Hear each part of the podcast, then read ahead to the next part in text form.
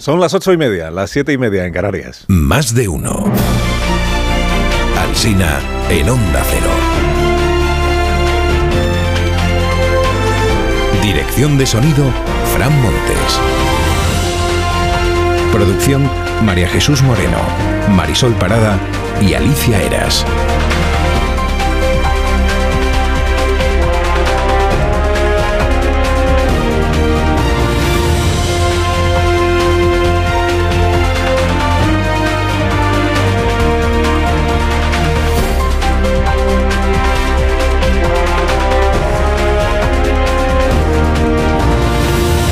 Estamos desde las 6 de la mañana y mañana un poquito más tarde, pero también estaremos. Los que estén mañana, entiendo que hay que repartirse lo de las obligaciones y también las libranzas. Bueno, que es un día de puente, ya os hemos contado, pues a disfrutarlo y que hasta las 12 y 20 estamos aquí en cadena y desde las 12 y 20 en edición local para acompañarles si usted quiere. Pues ahí estamos. Del hombre más afortunado de esta Navidad no se conoce el nombre, sí se conoce la procedencia, Marruecos, y sí se conoce la profesión, jardinero y se conoce también la fortuna que va a recibir. Eh, Recibirá 4.000 millones de euros. Se los va a dejar en herencia Nicolás Puig Hermés, que tiene 80 años, que no tiene hijos, que ha cambiado de, de idea y que en lugar de ceder su patrimonio el día que muera a una fundación suiza, como tenía firmado hasta ahora, una fundación suiza que no es la Henri Dunant, ¿eh? se lo quiere ceder ahora a su antiguo jardinero y a la mujer de su antiguo jardinero. Toda su fortuna, todo su patrimonio y por algún motivo se ve que no puede eh, dejarle en herencia directamente al jardinero porque la noticia esta semana es que va a adoptar al jardinero que tiene 50 años le va a adoptar para que la herencia ya sea automática y nadie pueda eh, cuestionarla. En la fundación suiza que contaba con recibir la herencia de este multimillonario pues claro están un poco disgustados. Contábamos con 4.000 millones de euros y ahora se los va a llevar el, jardinero pues del que no se sabe su nombre pues estará encantado. Bueno, otros protagonistas del día. A dos espías estadounidenses que estaban destinados en la embajada en Madrid, o sea que espiaban aquí, eh, se los han llevado de vuelta a Washington después de que el gobierno español protestara. Y protestó el gobierno porque habían eh, sobornado estos dos espías estadounidenses a dos espías españoles para acceder a información reservada. Asunto este que empezamos a contarles esta semana. Hoy amplía información el diario El País. Dice que Margarita Robles convocó a la embajadora Reynoso y le cantó las 40. Cuando Margarita canta las 40, estado de la cuestión, por tanto, los agentes españoles corruptos son objeto de una investigación judicial. Los agentes estadounidenses corruptores están en su país a la espera de nuevo destino. Más protagonistas, a la espera de destino. Nadia Calviño, camino de presidir el Banco Europeo de Inversiones. Mañana se sabrá si sí o si no. El gobierno está muy optimista, muy confiados. En caso de que consiga la presidencia, pues sería un éxito de país. Hay, que decirlo. España es el país con peores datos de pobreza infantil de la Unión Europea. Este es un fracaso de país, esto también hay que decirlo. Casi somos también los peores, somos los peores de la Unión Europea en pobreza infantil y casi somos los peores también de la OCDE, que son más países, son 39. Estamos en el puesto 36. De, de, de, mejores a peores, fíjate, casi en la cola. 28% de la población infantil en España está en situación de pobreza. Dijo ayer Gustavo Suárez Pertierra, que es el presidente de UNICEF España, que esta es una tasa inaceptable. Una voz de niño pequeño para esta hora. Los niños gozarán de la protección prevista en los acuerdos internacionales que velan por sus derechos. Este es Pablo Ruiz Moreno, segundo de primaria. Ayer se, se, se leyó muy bien, la verdad. Leyó muy bien el artículo de, de la Constitución en el Congreso en este acto institucional. Tú, estupendo el chaval. Antes había dicho Pedro Sánchez a la prensa que ahora toca hacer pedagogía sobre la amnistía. Como si el problema fuera que hubiera que enseñarle a la sociedad lo que, lo que está sucediendo. En realidad, yo creo que la sociedad lo entiende, lo entiende perfectamente. Si no hay nada que explicar. Impunidad por investidura. O sea, tampoco es que haga falta mucha ciencia. No hace falta escribir una tesis doctoral sobre el tema, aunque el presidente, si se lo propone, la escribe. Hasta un crío de cuatro años podría comprenderlo. Búsqueme un crío de cuatro años. Sale el presidente del, del gobierno hoy en las fotos, pues de excelente humor, Diría que incluso en alguna foto está carcajeándose, pero no la vea, que no la vea Feijó, que, le sale la vena de psicólogo y le diagnostica otra vez. Estará a las 9 de la mañana con Susana Griso, el presidente del gobierno, en espejo público, o sea, aquí al ladito. En portada de ABC aparecen Sánchez y Francina Armengol. No hay sintonía política como la de ellos dos, la de Sánchez y Francina Armengol. Se fija Juan Fernández Miranda en el ABC hoy y se fija bien en que la presidenta del Congreso utilizó la primera persona en su discurso. A día de hoy, como siempre, considero legítimo plantear que la Constitución no debe someterse a ninguna revisión y también es igualmente legítimo defender su renovación. la pregunta obligada es si la presidenta del Congreso en un acto como el de ayer tiene que dar su opinión sobre la Constitución o sobre cualquier otra cosa, o planteado de manera más cruda. ¿Qué más da lo que considere legítimo o ilegítimo la presidenta del Congreso? Si ayer habla en nombre del Congreso de los Diputados. Escribe Fran Miranda que Armengol tiene un claro problema de falta de neutralidad. Igual es un problema de ombliguismo. A Ballín en La Vanguardia le gustó mucho el acto de ayer en el Congreso. Dice, Armengol ha decidido imprimir un timbre modernizador a su ejercicio del cargo que me teniendo en cuenta que el acto empezó con Serrat y terminó con Aute al alba, pues es una impresión muy meritoria la de la modernización. A Daniel Ramírez en el español pues le gustó menos. Dice Armengol festeja la constitución de luto y con el himno fúnebre a los fusilados por Franco. Noticias del CGPJ y del diccionario también. Mire, conminar significa o amenazar o apremiar a alguien a que te obedezca, diablos.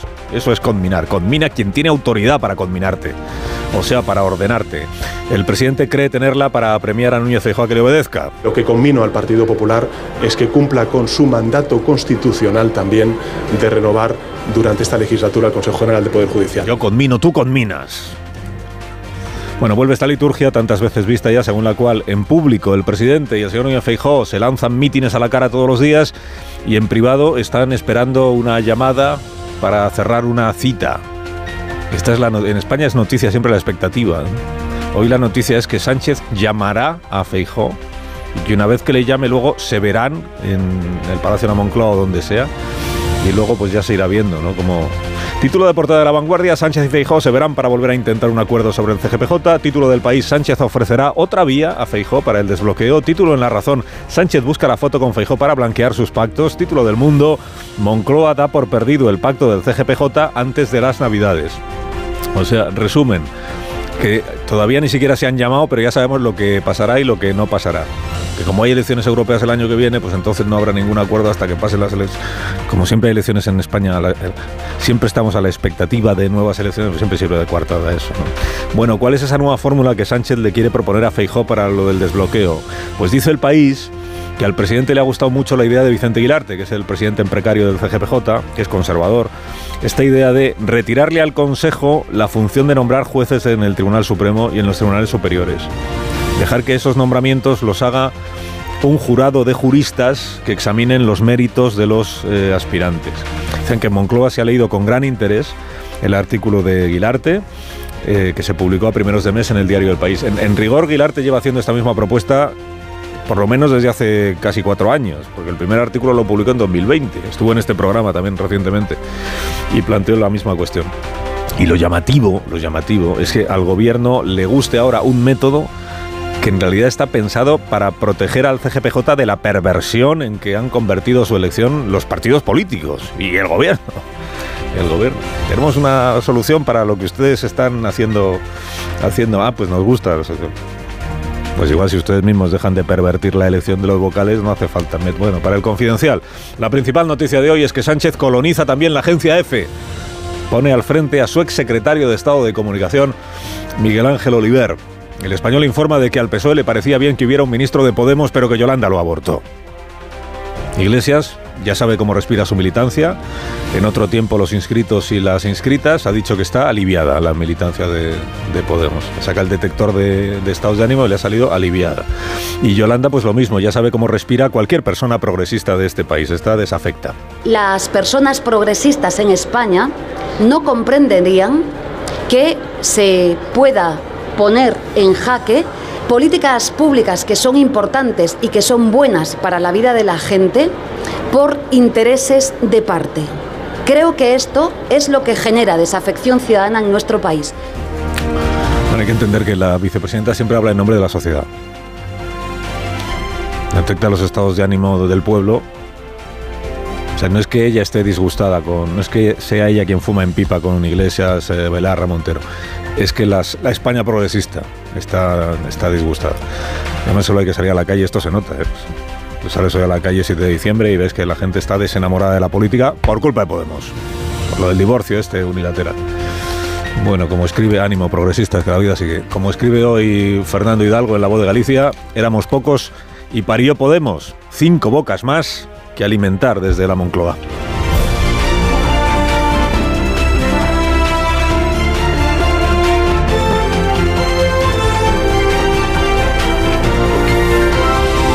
Con Carlos Alsina en Onda Cero, somos más de uno.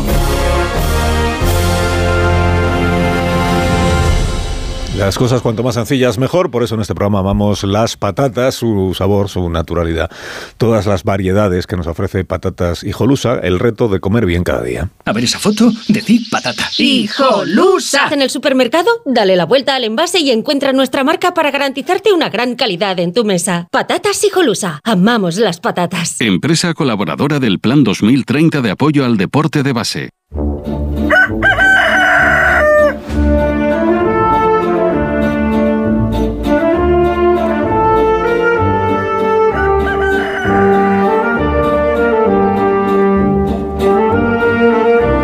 El Gallo La Torre como cada mañana a esta misma hora. Buenos días, Rafa.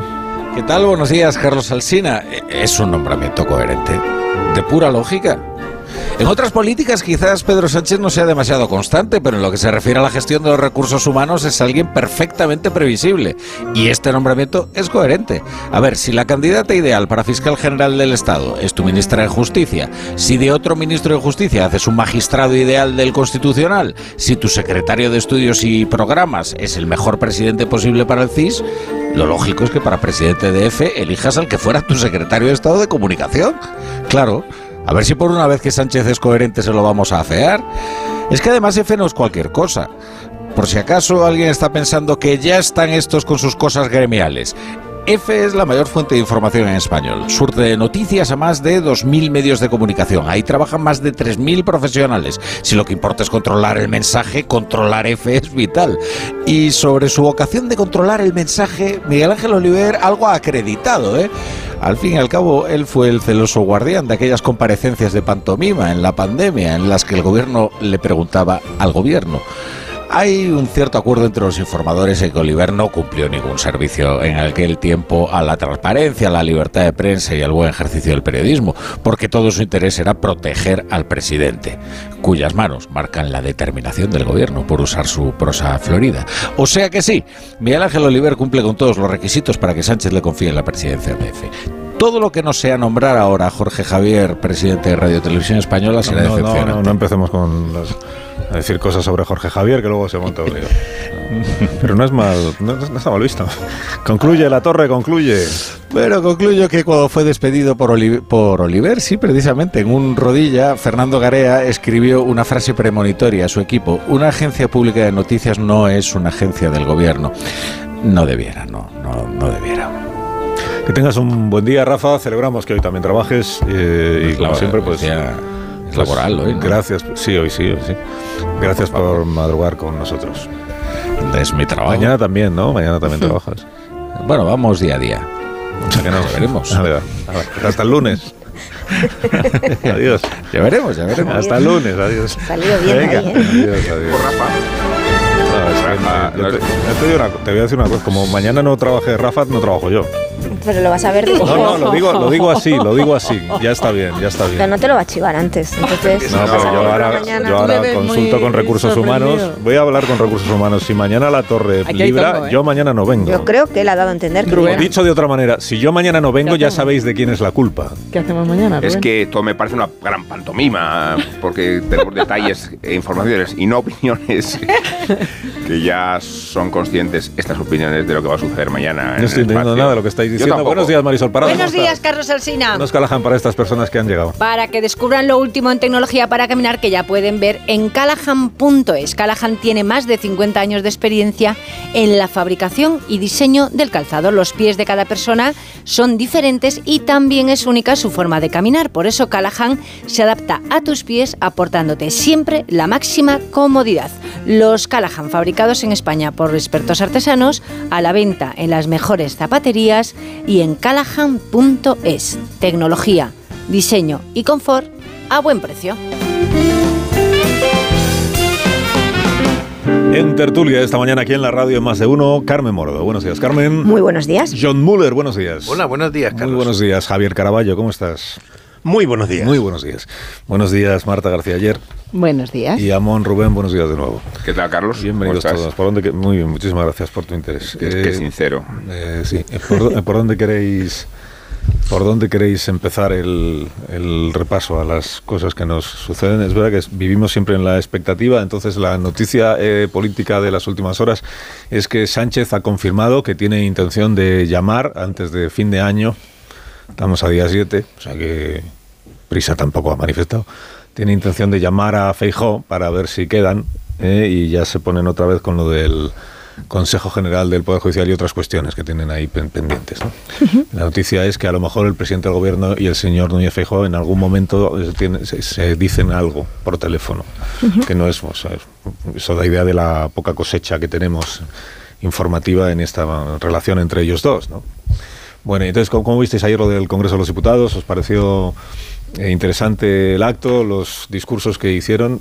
Los que estaban allí, porque vam- vamos a recordar una vez más que es que el, acto de la Constitución de ayer, el acto de celebración de la Constitución, en realidad solo acudieron los diputados del, PP, del PSOE E y de, y de Sumar, y algunos de Sumar, y el gobierno. O sea, no estaban ni el PNV ni Esquerra Republicana. He contado antes que Aitor Esteban, portavoz del grupo del PNV, estaba en el Hierro ayer y se hizo una foto además para que quedara claro que se ha ido lo más lejos que se le ha ocurrido del Congreso de Diputados, librando el día del acto institucional. Eh, estaba el PP, estaba el PSOE, estaba Sumar y no estaba ni el PNV, ni Esquerra Republicana, ni Junts per Catalunya, ni Bildu, ni el Bloque Nacionalista Gallego, ni Vox, ni Vox. Dice, ¿y los de Vox, ¿por qué no? Los Vox porque dicen que esto es todo un engaño y que es una manera de, de legitimar a un gobierno que es ilegal y que lo que quiere es acabar con la Constitución y que parece mentira que Feijó se preste a este tipo de cosas. O sea que los que estaban ayer, que son los que están de acuerdo con la Constitución y los que celebran la Constitución, son a la vez los que son incapaces de ponerse de acuerdo entre ellos, el PSOE y el PP. Este es un poco el resumen del acto.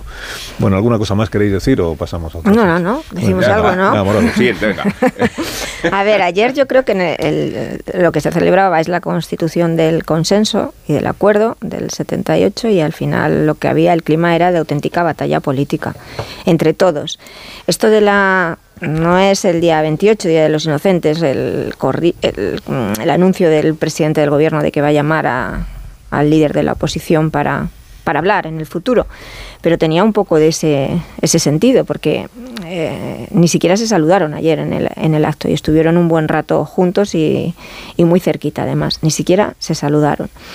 Eh, la, la gran pregunta, yo creo que ayer, porque era muy reciente el tema, aunque no, no sorprendió, la salida de Podemos al grupo mixto, la gran pregunta que se hacían en todos los en todos los ámbitos es bueno estos se marchan pero van a ser capaces realmente de poner en, en cuestión la estabilidad ¿no? del, del gobierno de coalición y ahí, bueno, la próxima semana se activará la ley de amnistía, la próxima semana yo creo que también se aprobarán las, esas comisiones de investigación. No sabemos si con lawfare o sin lawfare, pero ellos estarán.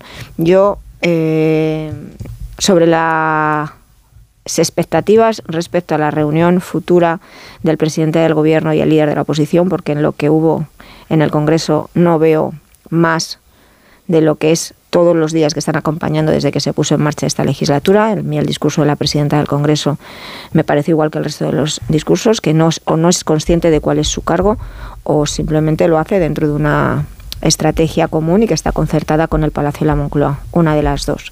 Si entramos en el buenismo, pues será que no es consciente de, la, de lo que representa el cargo que ella ocupa en estos momentos. Y en cuanto a esa reunión futura, mmm, es una pérdida de tiempo. Entiendo que el presidente del gobierno lo busque para intentar justificar ante Europa y en ese juego de ver quién es más responsable a día de hoy de que no se llegue a un acuerdo. Pero en este contexto donde se está negociando en Ginebra eh, con Puigdemont temas como el de la financiación autonómica, eh, que afectan a Cataluña, inversiones, infraestructuras, donde Miriam Noguera lleva la voz de partida ahí junto con Puigdemont, pues ni en el tema de financiación, que además, eh, mientras que desde Moncloa se generaba cierta expectativa de, desde la dirección del Partido Popular, esa expectativa ayer ya se, se, se, aguaba por completo, en el tema de la financiación ni en el tema del Consejo General del Poder Judicial. En el Poder Judicial el PP no se va a mover de su posición de reforma de la ley y al, y al mismo tiempo la renovación, pero con una reforma de la ley. Hay un acuerdo que estaba cerrado prácticamente y que saltó por los aires por aquello de la reforma de la ley de sedición. Eh, eh, negociada bajo cuerda al mismo tiempo con, el, con Esquerra mientras estaba negociando con el Partido Popular y sin informarle. Entonces, eh, yo, esa reunión nos dará para ver cómo se posicionan cada uno de los dos diciendo que el otro es responsable de todos los problemas.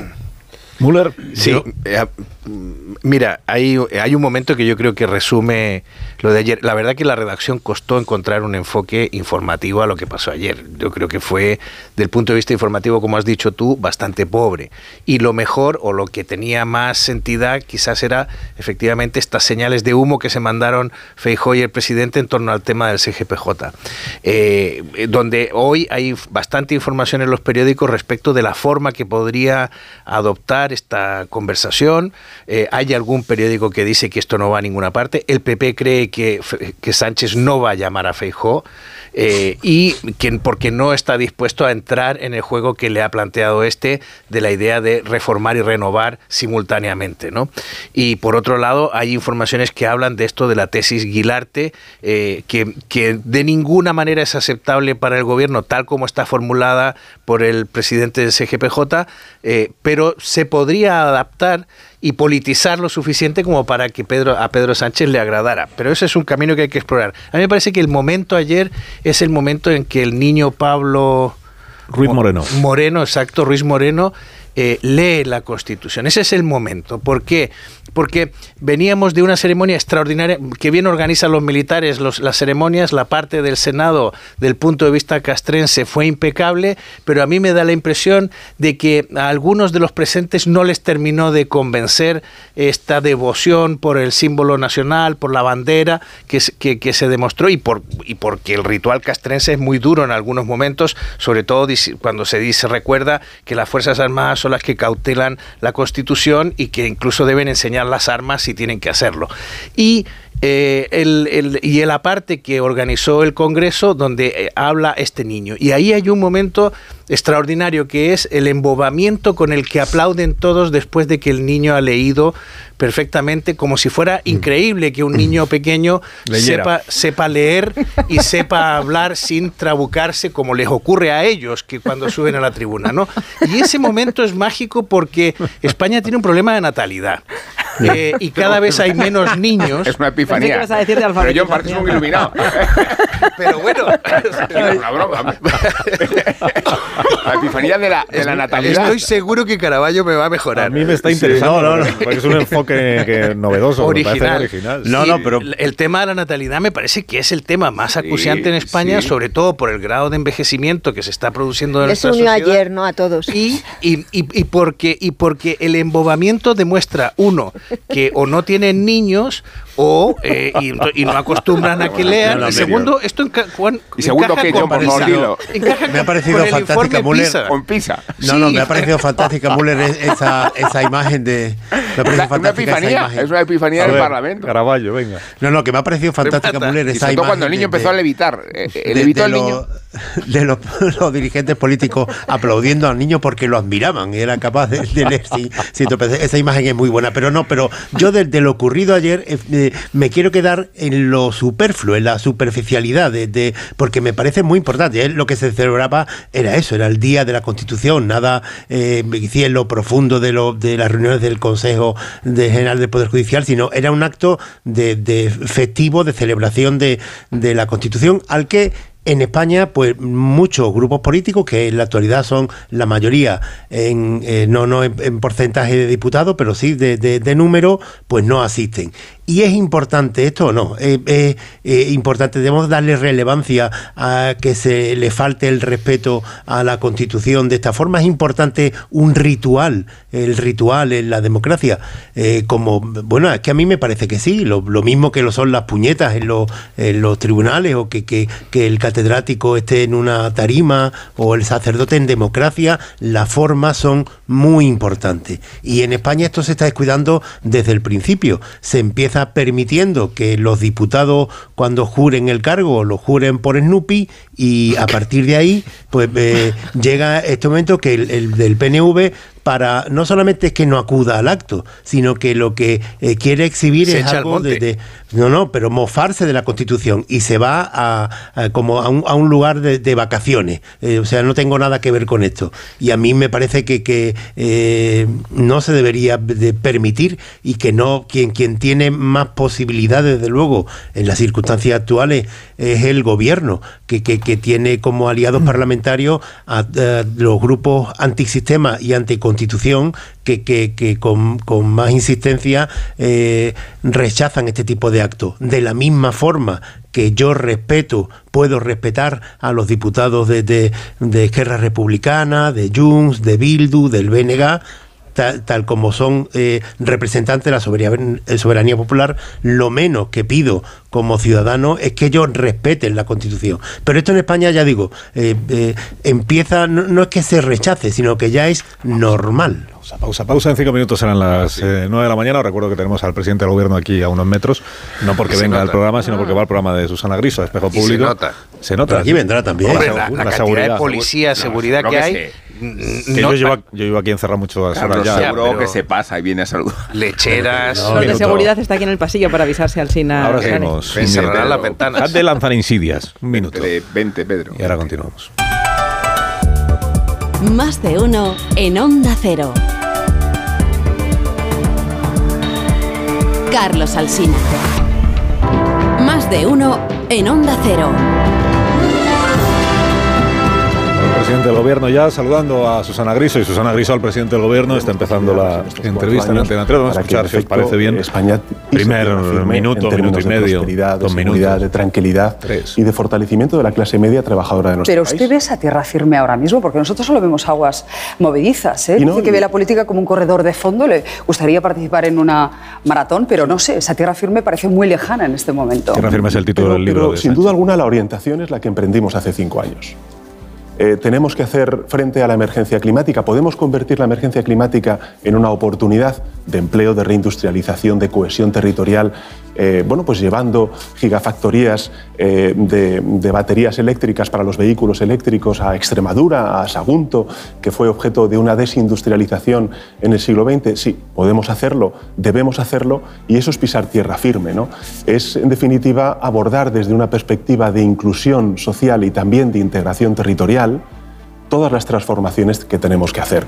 Y eso también implica, ayer vimos los informes eh, de PISA, pues una elevación de la educación en nuestro país, del sistema educativo, un fortalecimiento del mismo para garantizar la meritocracia, es decir, que los jóvenes que hoy están estudiando, aquellos que tengan mejores notas, pues puedan eh, desarrollar todas sus potencialidades, aquellos que tengan dificultades, pues tengan apoyos eh, extraescolares para poder salir adelante y, ¿por qué no?, fortalecer nuestro sistema universitario y nuestro sistema de formación profesional. ¿Qué es lo que estamos haciendo eh, desde el Gobierno desde estos Desde- últimos cinco años? De ese informe de PISA. Pero asegura usted en su libro que todos los políticos cambian sus posiciones políticas al llegar al poder porque hay cuestiones que no se ven hasta que uno ocupa la presidencia del gobierno. Pero usted ya estaba en la Moncloa cuando aseguraba que la amnistía no era constitucional y de hecho lo aseguró hasta 48 horas antes de las elecciones. Claro, Eh, evidentemente si uno coge el texto, el contenido de los proyectos de ley que presentó el independentismo durante la pasada legislatura ante las Cortes Generales, eran abiertamente inconstitucionales. Y efectivamente nunca lo he negado. Siempre he dicho después del 23 de julio que teníamos que hacer en verdad esa, esa famosa frase, ese famoso refrán de hacer de la necesidad virtud. Había una necesidad y era articular una mayoría que nos permitiera contar con un gobierno progresista para estos, para estos próximos cuatro años, para de alguna manera consolidar todos esos avances y transformaciones a los cuales antes he hecho referencia. Pero también hay virtud, porque en efecto antes o después debíamos tomar decisiones vinculadas con los indultos por parte del Poder Ejecutivo o la amnistía por parte del Poder Legislativo. Y creo que, hay virtud en esta decisión, porque de una vez por todas tenemos que, dejar atrás la deriva judicial eh, provocada por, por ese trauma que representó el 2017, el 1 de octubre de 2017 y todo lo que aconteció anteriormente. Y creo que, además, ayer que estamos eh, conmemorando el 45 aniversario de nuestra Constitución, encarna perfectamente los valores de la Constitución, porque hace 45 años lo que se hizo fue superar desde el punto de vista político pues, eh, distintos contenciosos eh, ejercer eh, la labor de- del perdón, de la generosidad, del fortalecimiento de nuestra democracia. Yo entiendo que haya ciudadanos que tengan dudas, eh, que vean con recelo el aprobar excepciones a la norma, pero gracias a esas excepciones a la norma, nuestra democracia salió adelante hace 45 años y gracias a estas excepciones a la norma, pues podemos hacer que en Cataluña se garantice una convivencia equiparable a la que tienen otros territorios y también podamos, desde el punto de vista del debate público, pues eh, vehicular y canalizar todas esas energías hacia estas transformaciones que creo que son las realmente importantes si queremos que nuestro país pise tierra firme. Pero son muchos los ciudadanos que no entienden esas excepciones a la norma. ¿eh? Según la encuesta del país, un 60% de los españoles consideran que la amnistía es un privilegio y que además es sumamente injusta, porque la Constitución dice que somos todos iguales ante la ley, en derechos y en obligaciones. ¿Cómo les trata de convencer a ellos cuando todos tenemos la sensación de que, en el fondo, usted ha cambiado de opinión porque necesitaba los siete votos de, de Puigdemont? Bueno, son, son 100 179. Bueno, me va muchas la veces- mayoría No, claro, pero es, que, pero es importante porque, porque es el Poder Legislativo, no es el Poder Ejecutivo el que aprobaría esta ley de amnistía. En concreto son 178 porque Coalición Canaria ha manifestado que no aprobaría la ley de amnistía. Son 178 escaños. Para que los telespectadores se hagan una idea, estamos hablando de que 176 es la mayoría absoluta. Por tanto, estamos hablando de un número no menor de los representantes de los ciudadanos. Fíjese, yo estoy tan convencido de las virtudes de la ley de amnistía que estoy persuadido de que el Partido Popular, si no hubiera dependido de los votos de Vox para poder eh, sacar adelante su investidura y solamente del nacionalismo periférico, hubiera aprobado la ley de amnistía. Pero vamos a ver, si es que el Partido Popular cuando gobernó este país, el señor José María Aznar, el otro día aquí además se despachó con una sarta de mentiras que me gustaría luego alguna de ellas responder. Señor José María Aznar, eh, siendo presidente del gobierno, aprobó 1.400 indultos en un solo día. Pero no es lo mismo. El propio Felipe González dice que eh, amnistiar no es pedir perdón. Eh, amnistiar es directamente decirles a Amnistiar, los... es, amnistiar es perdonar.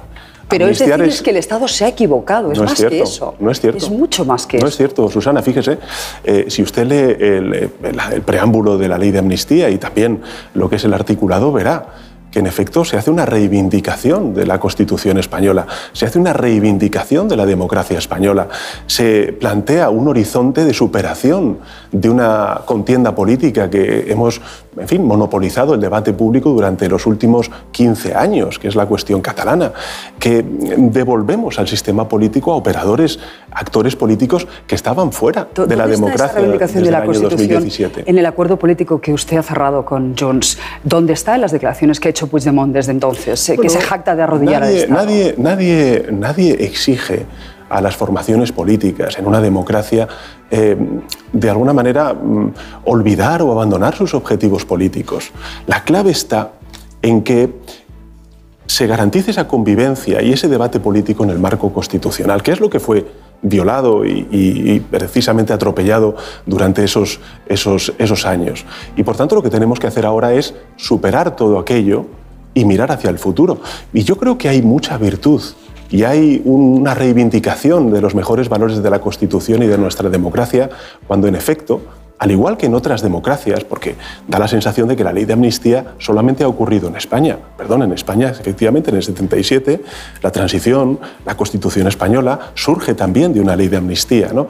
donde además estábamos dejando atrás delitos de sangre y situaciones absolutamente mm, adversas a, bueno, pues al- al sentir de muchísimos ciudadanos en nuestro país que venían de 40 años de dictadura. Pero es que desde la Segunda Guerra Mundial en Europa se han aprobado 50 amnistías.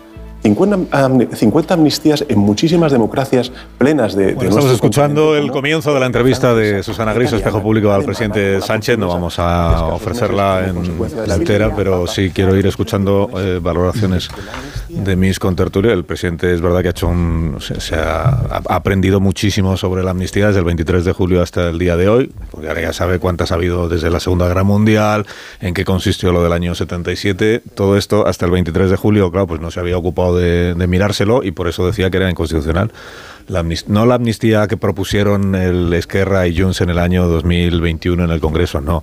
El presidente lo que decía, eh, y todo su gobierno, y está en un informe del ministro de Justicia del Tribunal Supremo, eh, es que la amnistía como tal, no la que proponen unos u otros, sino la amnistía como concepto, eh, no encaja en nuestra concepción. Digo, porque eh, vuelve el presidente con este asunto de que no, decía que era inconstitucional lo que proponían Esquerra y tal. No, no, no, no. No, no, no, no, o sea, no nos... Pero vamos a no ver, eso- todo empeñe eso- en, en tomarnos por lo que Carlos, nos- todo eso que tiene que ver con nos nosotros, con nuestro contexto político, con el hecho de que la amnistía, no conozco ningún precedente, se haga una amnistía para conseguir que alguien que no ha ganado las elecciones se mantenga en el poder y siga siendo presidente del gobierno. A ver, eh, yo creo que aquí lo que rige todo es el principio de Maquiavelo, el fin justifica los medios, eso de la virtud, hacer de la necesidad virtud, no, el fin justifica los medios. Y todo se sostiene, ese fin es en frenar y parar a la derecha. Está sentado en un con un Puigdemont que se viene arriba y que está convencido de que todavía, y eso está en el marco de negociación, como hoy informamos en La Razón, en el marco de negociación en Ginebra, de que se puede avanzar hacia un referéndum, no vía Cameron, no vía incluso la reforma de la ley del referéndum. Lo que pasa es yo- sobre esto por cierto ha dicho el presidente que es verdad que hay 178 son, ¿no? 178 votos comprometidos a favor del proyecto de, de amnistía, efectivamente es la mayoría parlamentaria. Lo que ocurre es que están los votos de aquellos grupos que siempre han estado a favor de una amnistía, que son Esquerra, Junts per Catalunya, el PNV, el Bloque y Sumar, siempre han estado a favor de la amnistía, y luego está el grupo socialista, que es el que ha cambiado de posición. Y y esto es lo que dice, no, es una mayoría parlamentaria porque usted ha cambiado la posición de los 121 diputados del Grupo Socialista. Y eso es lo que hace que No, la mayoría ahora sea distinta, claro. Pero, pero Hay- todo hay es una decisión de- del, del presidente, no de los 121 diputados a los para que nadie les ha garantizar el sillón de Pedro, nada. claro. Claro, pero hay dos cosas a destacar de, de- de- de estos primeros minutos. A ver, el, el presidente va a esta entrevista con Susana Griso con la confianza de que esta táctica suya es algo que ya hizo en la campaña electoral y le salió bien. Es decir a la gente, como te dijo a ti, no, no, yo no miento, yo cambio de opinión. Y ahora está haciendo exactamente lo mismo. Es lo que dice Reverte, de, de tenemos un líder político que es capaz de vender a tu madre, de entregarla, pero luego no entrega la suya, entrega la tuya. Y cuando ves que tú, a ti te falta tu madre, Pero no dice, es- no, no, pero es que no es la tuya. Pero y te convence de todo eso. no te- no- Esto ya lo hizo. No, pero el presidente no está diciendo, no está admitiendo que haya cambiado de opinión. Él, está- fíjate que siempre dice. Está hablando de la amnistía de una... yo no he cambiado de opinión porque yo me estaba refiriendo a que era inconstitucional otra amnistía. No esta mía, Sí. otra, la que proponían los La que otros. se votó en el Congreso. Esto- Está diciendo- segunda está cosa diciendo- que dice siempre, esto es coherente con lo que con la política de pacificación que yo he aplicado siempre. Es coherente con los indultos. Es, co- es coherente significa que no hay contradicción entre lo que decía y lo que ahora Claro, está haciendo. pero claro, y lo siguiente, y- haciendo y ver- ya termino. Y lo siguiente que dice es, no estaba en mis planes hacerlo ya, pero acaba de decir el presidente de nuevo en, en la entrevista. Dice, no estaba en mis planes hacerlo ya, pero antes o después tendríamos que haber tomado una decisión sobre la amnistía. Pero ¿Por- claro, ¿por qué? pero- ¿Por qué Por eso te estoy después? diciendo Porque que nunca es- explicó hace, eh, Luego, hace en- en esto, exactamente... él no admite que haya cambiado de opinión.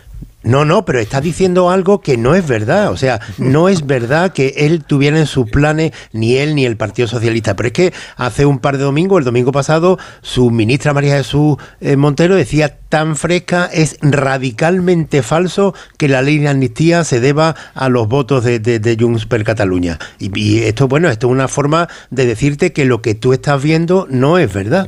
Y esto ya lo hizo en la anterior, en, en la campaña electoral, que eh, veíamos que, que nos había mentido, pero él decía que no era verdad. Y luego, eh, que es la parte que puede fallar y es la explicación de por qué creo yo que él se presta a este tipo de entrevistas con, como ahora en Antena 3 por, por, esta eh, visión que tienen los políticos de que eh, les hace falta hacer pedagogía con los ciudadanos, que no han sabido explicarse. Y por lo que nos dicen todas las encuestas, no es que se, no sepan explicarse, si- sino es que lo que están haciendo no tiene explicación y la gente sabe muy bien lo que está pasando. Y por eso la inmensa mayoría de la sociedad española está en contra de la amnistía. Sí, pero el propio Sánchez aludía ayer en su intervención con los periodistas al proceso de asimilación de la opinión pública.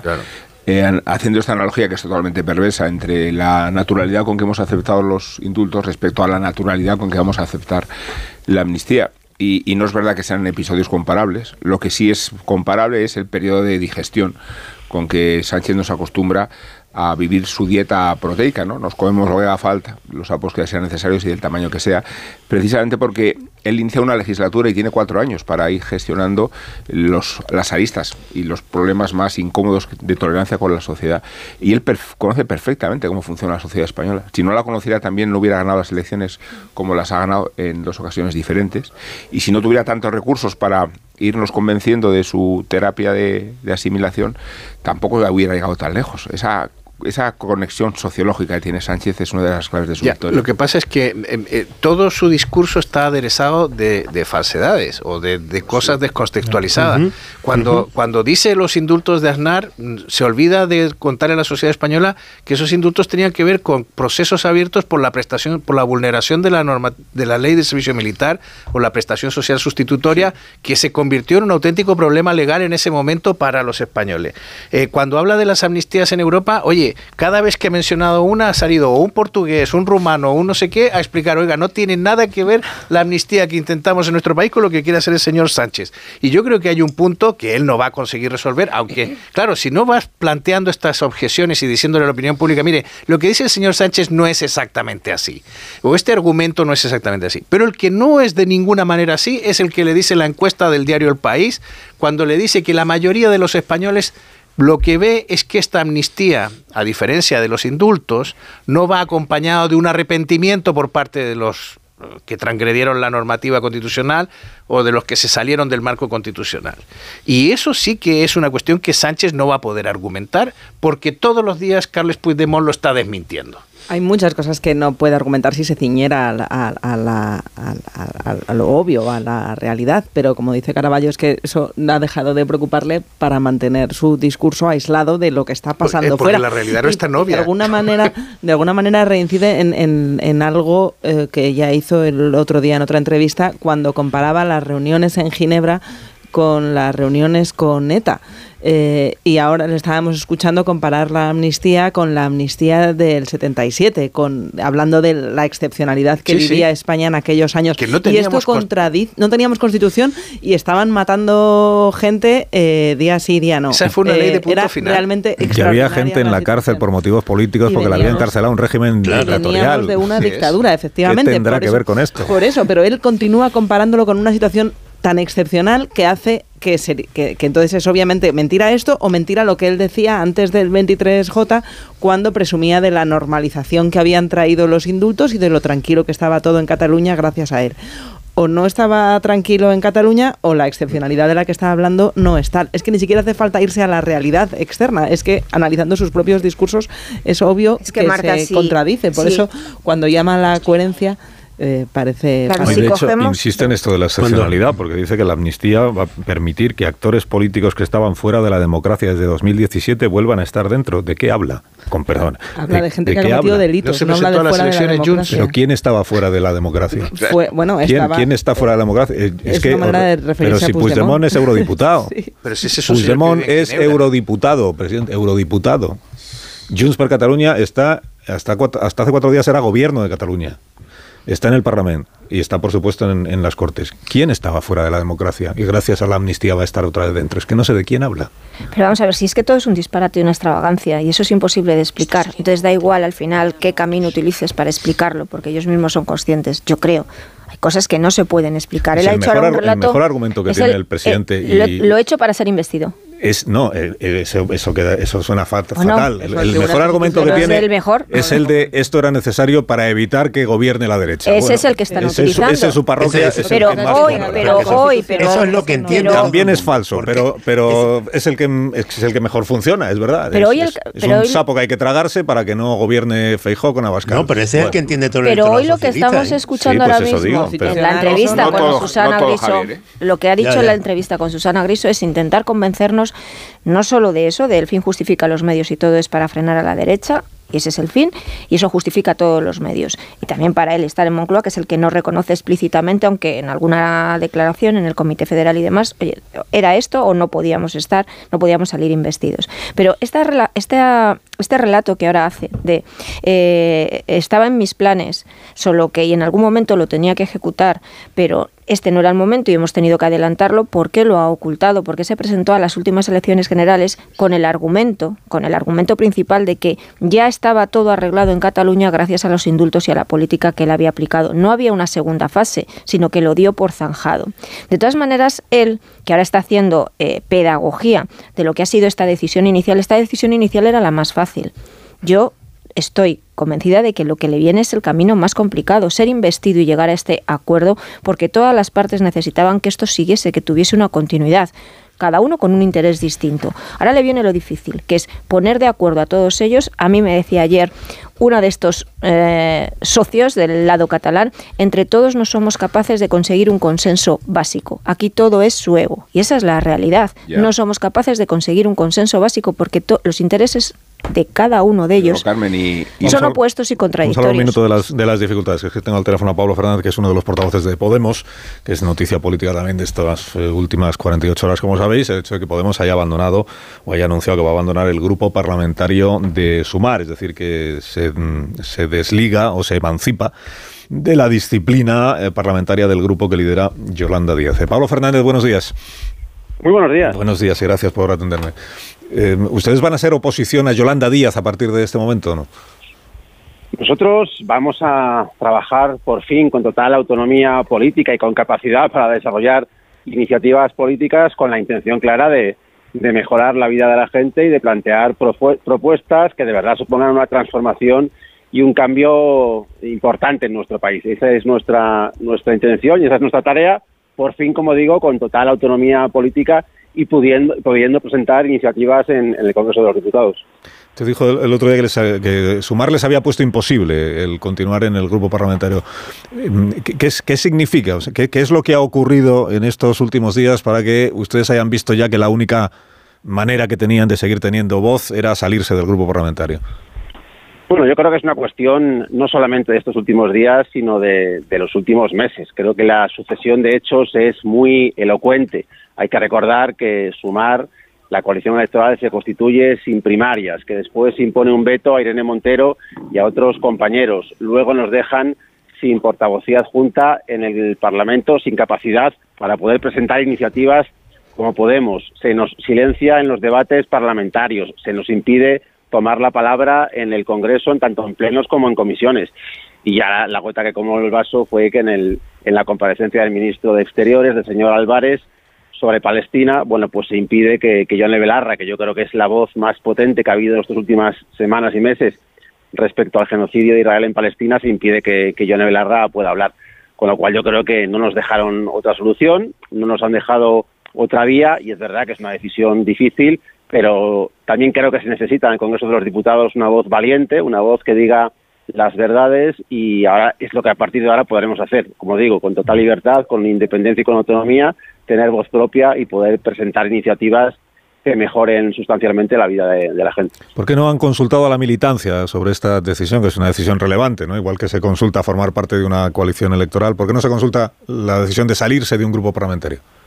Bueno, como sabéis, eh, hace, hace apenas un mes eh, más de 30.000 inscritos e inscritas de Podemos han votado para que nuestra formación tuviese total autonomía política. Y yo creo que cuando estamos estábamos dentro de un grupo parlamentario en el que como digo se nos cercenaba, se nos impedía completamente cualquier tipo de, iniciativa política, cualquier tipo de, capacidad política propia, pues yo creo que lo que hemos hecho es seguir el mandato de nuestros inscritos de tener autonomía política. Como digo, sin tener voz, sin poder firmar iniciativas, sin poder presentar propuestas, carecíamos de, todo tipo de, autonomía política, con lo cual yo creo que esta decisión lo que hace es refrendar esa hoja de ruta que han marcado los inscritos en la votación que, que acaeció, que tuvo lugar hace, apenas un mes. Una vez que se ha comunicado la decisión que se anunció, eh, que se supo ayer, eh, ayer o anteayer, que, ustedes se salen del grupo parlamentario, ¿ha habido algún contacto, alguna, algún diálogo entre Podemos y Sumar y entre Podemos y el PSOE? Bueno, nosotros comunicamos a, sumar nuestra decisión de, ir al, grupo mixto y también, evidentemente, hemos interlocutado con, el Partido Socialista para trasladarles mm. esta, esta decisión. y para decirles que bueno que a partir de ahora es, es evidente que el Partido Socialista tiene que negociar con, con Podemos nuestros cinco nuestros cinco votos, nuestros cinco diputados y diputadas que valen lo mismo que, que valen los del PNV o los de Esquerra Republicana y como digo a partir de ahora bueno pues el PSOE tendrá que negociar con nosotros todas las iniciativas que traiga al Parlamento empezando por los presupuestos generales del Estado. Tiene que negociar el PSOE, no sumar. O sea, ustedes, el, sumar no es interlocutor por parte del gobierno ya para ustedes. Lo es el PSOE, pero sumar no. Hombre, el, el, grupo mayoritario del gobierno es el Partido Socialista, con lo cual yo creo que, que, quien tiene que negociar, quien tiene que liderar las negociaciones del gobierno, pues es el grupo mayoritario, que en este caso es el, el Partido Socialista. ¿Qué, ¿Qué opinión tiene usted de Yolanda Díaz? Pues sinceramente, Podemos hemos pasado página. Yo creo que, que lo que nos eh, pedían los españoles el pasado mes de junio en las elecciones era frenar a la derecha y a la ultraderecha. Yo creo que Podemos hizo un enorme ejercicio de responsabilidad concurriendo en coalición con Sumar con unas condiciones que eran verdaderamente malas para, para Podemos, sin primarias, eh, bueno, pues en unas condiciones muy perjudiciales para nuestro partido. Hicimos un ejercicio de responsabilidad logramos contener a la derecha y a la extrema derecha y conseguimos que hubiese pues un gobierno de, del Partido Socialista y, y, Sumar con una mayoría plurinacional y democrática y desde Podemos queremos pasar página y si me permites no voy a hacer ningún tipo de valoración. Si iniciamos una nueva etapa y a partir de ahora vamos a estar centrados únicamente, y como digo, en plantear propuestas, en hablar de lo que le interesa a la gente, en hablar de congelar los alquileres, de subir el salario mínimo interprofesional, de abaratar el precio del transporte público, de poner un tope al precio de los alimentos de la cesta básica de la compra, de la lucha contra el cambio climático, de las soluciones para la España vaciada, en definitiva. Yo ya no quiero no quiero hablar de, sumar, quiero hablar de, lo que le interesa a los españoles, que creo que es mejorar su vida y para eso estamos. Si me permite la, la, la opinión, eh, Claro, cuando alguien no quiere hacer una valoración de quién fue su candidata a la presidencia del gobierno cuatro meses después de las elecciones, ya está haciendo una ya está haciendo una valoración. Bueno, eh, es que creo que tenemos que pasar página. Sí. Es evidente que ha sido un episodio eh, doloroso, que ha sido una, unos momentos difíciles para, para Podemos. Como digo, el, el relato y la secuencia de los hechos, mm. yo creo que es muy elocuente, considero que es reveladora. Pues eso, desde hacer vetos hasta no hacer primarias, hasta quitarnos eh, la posibilidad de tener firma en el Congreso de los Diputados, a no dejarnos tener voz en el Parlamento, pues yo creo que son hechos pues, sintomáticos, muy elocuentes y muy reveladores, con lo cual, bueno, pues es posible que, que el hecho de no querer dar una respuesta mm, directa sea una respuesta, pero es que de verdad creo que, que en Podemos pasamos página y que nos centramos en lo que de verdad importa, en, para lo que hemos venido a la política, que es, como digo, hacer propuestas que mejoren la vida de nuestros conciudadanos, porque creo que hay muchísimos temas que preocupan a los españoles y a las españolas ahora mismo. Está muy bien la ley de amnistía, pero yo creo que hay que hablar de muchas más cosas. Parece que llevamos solamente dos meses solamente hablando de amnistía y, como digo, yo quiero hablar del salario mínimo interprofesional que debe subir a 1.200 euros en 14 pagas. Yo quiero hablar de congelar el precio de los alquileres. Yo quiero hablar de rebajar el precio del transporte público. Quiero hablar de de la vivienda para facilitar el acceso a la vivienda a, la ciudadanía, bueno, pues creo que son las cosas importantes para la gente y que las cuestiones internas eh, pasan a un, a un, segundo plano y, y, desde luego a nosotros ya no nos interesan. Pero solo una última cuestión, eh, que sé que tiene que sé que tiene cosas que hacer. Eh, pasar página significa que no volveremos a ver eh, a Podemos y Sumar juntos en una coalición electoral. Elecciones vascas, elecciones gallegas, elecciones europeas. Las elecciones eh, gallegas y vascas eh, son competencia, atañen a nuestras direcciones tanto en Euskadi como, como en Galicia. Yo sé que ellos están trabajando para intentar hacer una candidatura lo más amplia posible, para tejer también alianzas tanto en Euskadi como, como en Galicia, y es una decisión que, compete a nuestros, a nuestros compañeros de las direcciones gallegas y, y, y de Euskadi. Y en cuanto a las elecciones europeas, bueno, nosotros valoraremos la, la coyuntura política eh, y decidiremos en función de eso si concurrimos juntos, si concurrimos en conjunción con otras formaciones políticas, eso sí, con las premisas que nos han mandatado nuestros inscritos e inscritas, que es que en ningún caso pueda haber vetos y que siempre debe haber primarias. Eh, Pablo, gracias por habernos atendido esta mañana. Que tenga buen día. A vosotros, muchísimas gracias. gracias Pablo Fernández, que acaba de bajarse del tren, creo, y está muy incómodo hacer una entrevista mientras estás mm, caminando con el equipaje o lo que sea. Bueno, eh, voy a hacer una pausa muy cortita. Ahora me decís qué os parece sí. todo lo que está, gracias, eh, John, eh, todo lo que está sucediendo. y os cuento algo más de lo que el presidente Sánchez le está contando a Susana Griso en Antena 3. Ahora seguimos.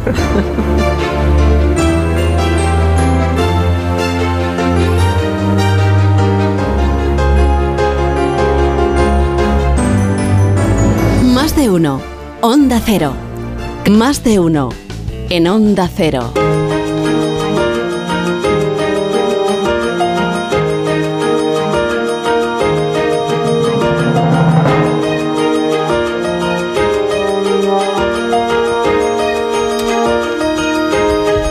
Menos 25 minutos, una hora menos en las Islas Canarias. Desde primera hora estábamos contando que Nadia Calviño pues está en, capilla, porque está a la espera de confirmar ya eh, que va a dejar el gobierno de España para ser presidente del BEI, del Banco Europeo de Inversiones, y el presidente Sánchez lo ha confirmado ya en la entrevista con Susana Griso.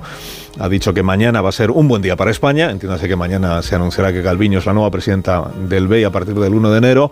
Dice que es, es una institución muy relevante para eh, vehicular eh, los fondos europeos, que va a ser una enorme pérdida en lo personal, la salida de Nadia Calviño, en lo personal y en lo político, que el cambio no será inmediato, habrá unos meses para que se materialice. Eh, insisto en que es el primero de enero, creo, cuando tendrá que tomar posesión del nuevo puesto y por tanto tiene hasta final de año el presidente para hacer el ajuste en su gabinete. Que tanto dentro como fuera del gobierno, dice, tenemos potentes economistas para poder hacer esa labor. Así que no confirma el presidente, sí confirma ya, eh, de hecho, que Nadia Calviño va a dejar de ser vicepresidenta uno o primera. eh, lo que no confirma es que el relevo de Nadia Calviño esté ya dentro del gobierno. Ah, está. Lo tenemos que Que reformar. sigue la- Hay que sigue la europeo. Bueno, sobre esto de, sobre esto de Nadia Calviño, perdón, presidente, sobre esto de Nadia Calviño y, y la confirmación ya de que va a dejar de ser vicepresidenta uno del, del gobierno, algún comentario sobre lo que quiere hacer, por ejemplo, eh, John Muller. No, bueno, que dudo que el 1 de enero se incorpore nadie a ninguna parte, o sea, será el 2. Pero. Está bien tirado pero- eso, sí. sí. pero. Tiene razón. Pero, Sí, no, a ver, verdad, en la puerta del horno se quema el pan. Eh, estas cosas europeas son muy, muy, muy traicioneras y de pronto hay algún país que cambia. Aunque parece que el presidente lo tiene bien amarrado, sobre todo después de que los belgas, a los belgas los metió en el lío de Israel mm, en vista del compadreo que se traía con el primer ministro de ese país.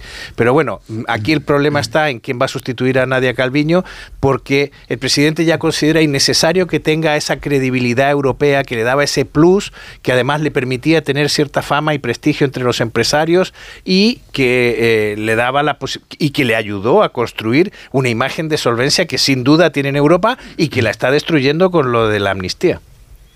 Yo, eh, es que me, estoy acordando ahora que antes de, todo esto me, me estuvieron comentando alguien que, que conoce a Nadia Calviño en su entorno que estaba preocupada porque su perfil con el que llegó al gobierno desde una mujer muy capacitada, profesional, rigurosa, pues que se había desdibujado mucho. Y que como quiera que hay vida después de, los gobiernos y después de Pedro Sánchez, que su eh, reingreso a esa categoría profesional de, de- de rigor pues eh, se iba a complicar y que quería salir del gobierno y, y esto de, de la salida de Europa era precisamente por eso, porque no quería deteriorar más, quemar más su perfil, el perfil de, de profesional rigurosa con el que llegó. Si lo contemplamos desde ese punto de vista, la salida de, de Calviño más que salida es dimisión del gobierno.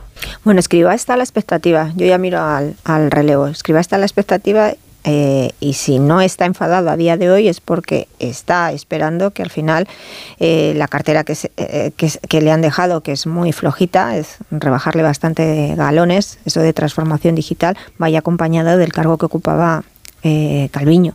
Si no es así, se va a coger un buen como diríamos en la calle, un buen un buen rebote, porque él, él- pues eh, a lo mejor tenemos informaciones contra, eh, eh, contradictorias, veremos a ver qué, qué pasa, pero esa es la que yo la que yo tengo y en cualquier caso la decisión que se tome con respecto a la tome Sánchez eh, respecto a la elección de quién sustituye a Nadia Calviño lo leeremos y lo leerán internamente sobre si gana peso o no Yolanda Díaz. Si es una línea dura, como lo que representaba Calviño, con la que Yolanda Díaz, o sea, una línea más ortodoxa, pues al final apuesta por un perfil más próximo a lo que puede ser lo que representa eh, el progresismo de Yolanda Díaz. Fíjate, yo no creo, Javier, que, se haya puesto en cuestión en absoluto en Europa, mm, desde luego no, eh, al perfil de Nadia Calviño como una profesional eh, intachable y, y rigurosa.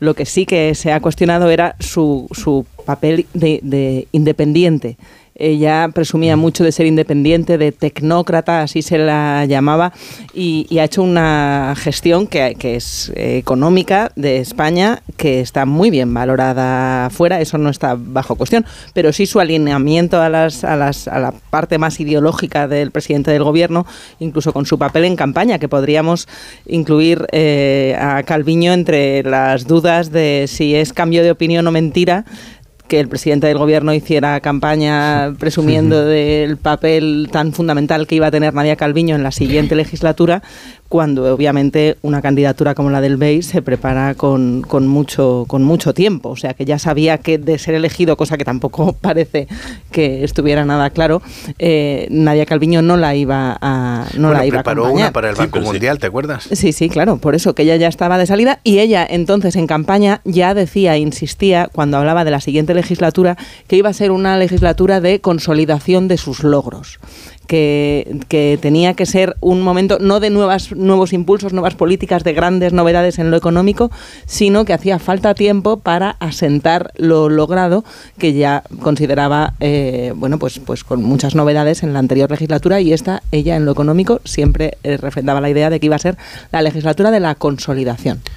Fíjate, si, Nadia Calviño ha visto desdibujado su perfil, pues es porque ella misma ha contribuido. y dio mítines. Claro, no, como rigurosa, sino como perfil independiente, no política, porque ella ha pasado a ser política, claro. Sí, hasta que empieza a preocuparse y se busca la salida. Por eso digo que, que, esto más que eh, un ascenso, un relevo, es una dimisión. Teníamos que, tendríamos que contemplarlo. Si es verdad que ella está preocupada porque su, su imagen dentro de este gabinete, dentro de este gobierno con los apoyos que tiene se va a ver perjudicada, la salida tenemos que contemplarla como una dimisión. Por eso lo decía simplemente. Se lo dejó caer Rubén cuando decía así la pregunta que hacía esta mañana, ¿quién está más aliviado, Yolanda Díaz o, Nadia Calviño?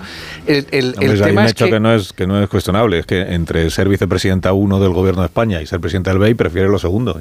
Fíjate que entre los candidatos a sucederla, yo creo que una pieza que sería una gran jugada de Sánchez sería promover a Teresa Rivera. Ya, pero el presidente ha dicho que hay economistas muy prestigiosos dentro y fuera del gobierno y Teresa Rivera no es economista. No es economista. Y María Jesús Montero tampoco. Pero es una persona que está en las últimas semanas mandando mensajes muy interesantes. Está a favor, por ejemplo, de, de, estudiar el impuesto a las energéticas.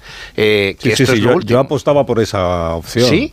desde la más absoluta ignorancia, así por tirar ah, pero en eso estamos de acuerdo. pegarle un Lo tiro, de la absoluta ignorancia. pegar un tiro así al aire, ¿no?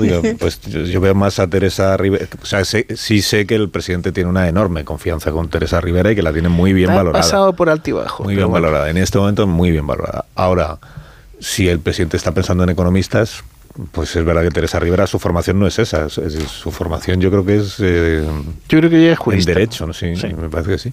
Y María Jesús Montero creo recordar que es médica, ¿no? De, sí, claro, es nunca, nunca ha ejercido, pero es médico. Es verdad que igual el presidente habla de economistas en sentido... No, él tiene ahí amplio, ¿no? Manuel de la Rocha, tiene... economistas escriba, tiene escriba... Y ha, dicho él fuera del gobierno, o sea que también hay otros... Y el partido quiere poner, quiere a David Vegara, y David Vegara parece que no está por la labor. Bueno, ¿algún comentario me hacéis sobre lo que hablábamos antes con Pablo Fernández, el portavoz de Podemos? Sí, yo quería decir una cosa respecto de Pablo Fernández. Es que es muy interesante cuando ha hecho la, eh, ha mencionado la España vaciada. Y, yo he pensado en que Podemos es como la España vaciada ahora mismo. Porque primero está vaciada, porque tiene pocos votantes, pocos, eh, poco contenido, pero es que han hecho exactamente lo mismo que la España vaciada hizo cuando los grandes partidos políticos dejaron de prestarle atención. Digamos que se sale de la coalición sumar porque de la misma manera que los eh, sorianos o los turolenses se salieron del Partido Popular o del Partido Socialista y fundaron Teruel Existe, por ejemplo. Eh, porque la, la, opción es la misma. O sea, ellos se van del grupo mayoritario para desde su unicidad como, como diputados poder gestionar mejor las cosas mm, para ellos. O sea, van a tener muchísimo más fuerza para conseguir nombrar algún presidente de alguna empresa pública, para poder conseguir algún cargo, pues como esto de la agencia F que ha estado estos días rodando. Eh, y, van a tener más fuerza individualmente que metidos colectivamente con Yolanda Díaz. Por cierto, en la salida de Podemos es una pésima noticia para el liderazgo de Yolanda Díaz, porque lo que queda expuesto es que ahí hay mucha más cosmética que realidad. Por cierto, eh, sobre los, votantes, 40 sobre años, los desde que- votantes de Podemos, es verdad que tiene bastantes menos de los que llegó a tener. eh, sigue teniendo más votantes que Junts mm, per Catalunya Ujú. o más votantes que Esquerra Republicana. Es verdad que no los tiene concentrados en el mismo territorio. Bueno, por eso van a las elecciones europeas, que es donde mejor rendimiento van a obtener. Pero sus Exactamente. dipu- Perdona, perdona. Eh, una cosa Javier. más que ha dicho el. Perdona, eh, Javier, es que me van chivando cosas que ha dicho el presidente, que le ha preguntado a Susana Griso, lo, lo mencionamos aquí el día que salió el libro. Porque os recuerdo que el presidente del gobierno es autor de autor o coautor o, o ha dictado un libro, me, me da igual. El caso es que el, el que aparece en la portada es él. Y entiendo que también esa parte de promoción de la obra literaria en puertas de unas navidades, que cuando más libros se venden en España, pues también recae sobre sus hombros. Eh, Le ha preguntado eh, Susana algo que contamos aquí, que es que no aparece eh, el apellido Puigdemont en, en las 400 páginas del libro ni una sola vez, y él ha explicado que no aparece Puigdemont porque lo que él cuenta en ese libro termina justo la noche del 23 de julio. Fue que hay cuando que- nació Puigdemont. hay que esperar. Hay que esperar al tercer volumen. Hay que esperar al siguiente, al siguiente volumen. al siguiente volumen. Lo siguiente que tiene que explicar es por qué no menciona a Puigdemont en las entrevistas. En esta le ha tenido que mencionar porque se lo ha sacado Susana Griso. Si no, es- Puigdemont es como el innombrable en las entrevistas. O sea, est- estos actores que ahora vuelven a la democracia, supongo que está pensando en Puigdemont, pero como ya no tiene nombre. ¿Qué decías, Javier, que te he interrumpido? No, no, eh, sobre, sobre Podemos, que, que de hace 40 años, desde que, que, eh, eh, Julián Guita se inventó aquello de izquierda unida, eh, los movimientos al- a, la izquierda del PSOE siempre han descrito la, la misma trayectoria. Eh, unión, enfrentamiento, ruptura. Y, y ahora no hay ninguna novedad, ninguna noticia en lo que está pasando. Eh, no, no, no por esos 40 años, sino porque Podemos no podrá encontrar ninguna humillación de la que ahora se queje que él no haya cometido antes.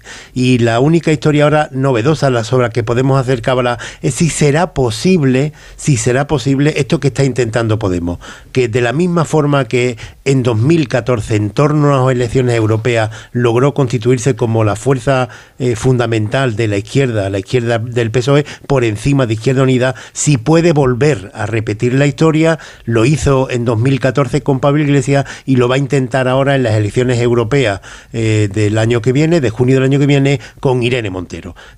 ¿Podrá conseguirlo? A mí me parece que no, porque aquello iba unido al 15M, pero esa es la jugada en la que están. Hombre, a mí me parece también muy relevante hasta dónde están dispuestos a tensar la cuerda en el Congreso en cada una de las votaciones, porque cada uno de los escaños es decisivo, también estos cinco, tanto como los de Junts y como los de Puigdemont a partir de ahora. Eh, yo, mm, a ver, me parecen unos caraduras ellos y ella, Yolanda Díaz y, estos, porque al final el proyecto con el que se presentaron las elecciones es una estafa. Ya, ya veíamos venir todos y yo creo que estaba en la mente de Pablo Iglesias y también era consciente Yolanda Díaz, a lo mejor no se lo esperaba tan pronto que esto iba a suceder. Se presentaron unidos porque por la ley electoral y porque necesitaban de esta manera conseguir unos más escaños.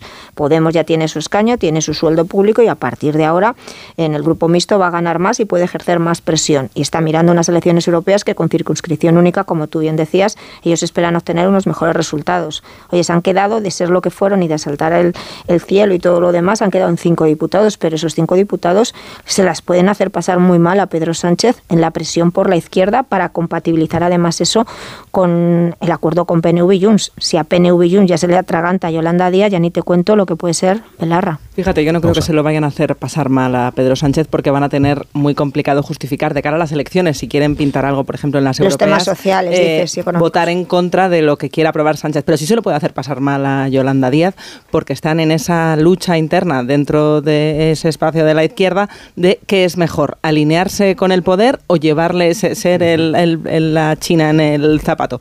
Y lo que está claro es que la espantada de Podemos confirma la falta de lealtad de Podemos a sumar, pero también la falta de control de Yolanda Díaz dentro de sus los partidos. En 11 minutos serán las 10 de la mañana, una hora menos en las Islas Canarias. Una pausa y ahora mismo saludamos a Ignacio Rodríguez Burgos. Más de uno en Onda Cero.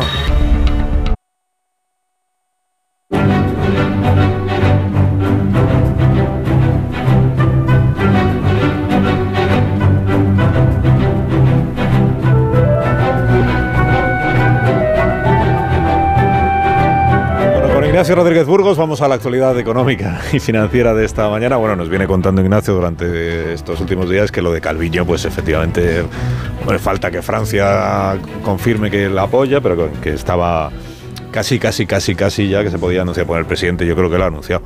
eh, de, de aquella manera, pero lo ha anunciado ya esta mañana en Espejo Público. Ignacio, buenos días. Hola, muy buenos días. Buenos pues días. sí, el camino de Nadia Calviño hacia, hacia Luxemburgo, hacia la sede del Banco Europeo de Inversiones, ahora mismo está más despejado que hace una semana y prácticamente está hecho, porque la propia Bélgica reconoce que no hay ninguna minoría de bloqueo, es decir, no existe una minoría de bloqueo que impida ahora mismo que Calviño sea la presidenta del Banco Europeo de Inversiones, aunque eh, Francia es la clave con el 18,8% de- del voto. eh, porque El voto en el BEI se divide por, eh, pues, por el peso que tiene cada país en, el- su PIB en la Unión Europea y aparte se necesita que el voto favorable de 18 países. En cuanto a Francia mm, del Placet, pues ya Calviño eh, será presidenta del Banco Europeo de Inversiones, que hay que recordar que es una institución que nace en la Unión Europea en el 1958, es decir, a la vez que nacen las comunidades europeas, y ha invertido en España, desde que España pertenece a la Unión Europea, más de 230.000 millones de euros, sobre todo dirigido a las pymes. Y también habría que recordar que eh, el sueldo de presidenta del BEI es el mismo que el de la presidenta de la Comisión Europea o del Consejo, es decir, 381.400 euros al año brutos. No está mal. 381.000, que no está mal, que es un buen sueldo. En cuanto a los mercados, pues están en rojo navideño. Los inversores aprovechan las subidas, las últimas subidas, para recoger parte de esas ganancias. Ahora mismo el IBEX 35 baja un 0,50%, está luchando por no perder la cota de los 10.200 puntos. Con las energéticas avanzando, son las que más suben. Es el caso de Iberdrola, de Acción Energía o de Endesa, cuando Sabadell e IAG son las que más caen, y eso que las aerolíneas mundiales han regresado a beneficios por primera vez desde la COVID. Han ganado el sector aéreo 23.000 millones de dólares. La atención puesta también en el petróleo, que cae a los 74 dólares. ¿Por qué? Sobre todo por la debilidad de la economía china. Y hoy, por cierto, comienza la cumbre Unión Europea-China en Pekín. Y además en- se va a discutir también, aparte del BEI, se va a discutir en el Eurogrupo y en el ECOFIN de mañana la recuperación de las reglas fiscales, que es algo muy importante para un país endeudado como es el nuestro, como es España. Gracias, Ignacio. Que tengas buen día. Un abrazo. ¿Quieres Ahora- amnistiar a alguien esta mañana, Amón? Sí, en concreto a Miguel Ángel Oliver, protagonista a su vez de un proceso de redención profesional que lo devuelve a la portada de la actualidad después de haberse reciclado en tareas menores de Mediaset. Lo ha recuperado Sánchez como si fuera un ministro más de la nueva legislatura y lo ha hecho sin titubeos ni hermetismo. Ponemos a uno de los nuestros al frente de la agencia EFE y lo hacemos explícitamente.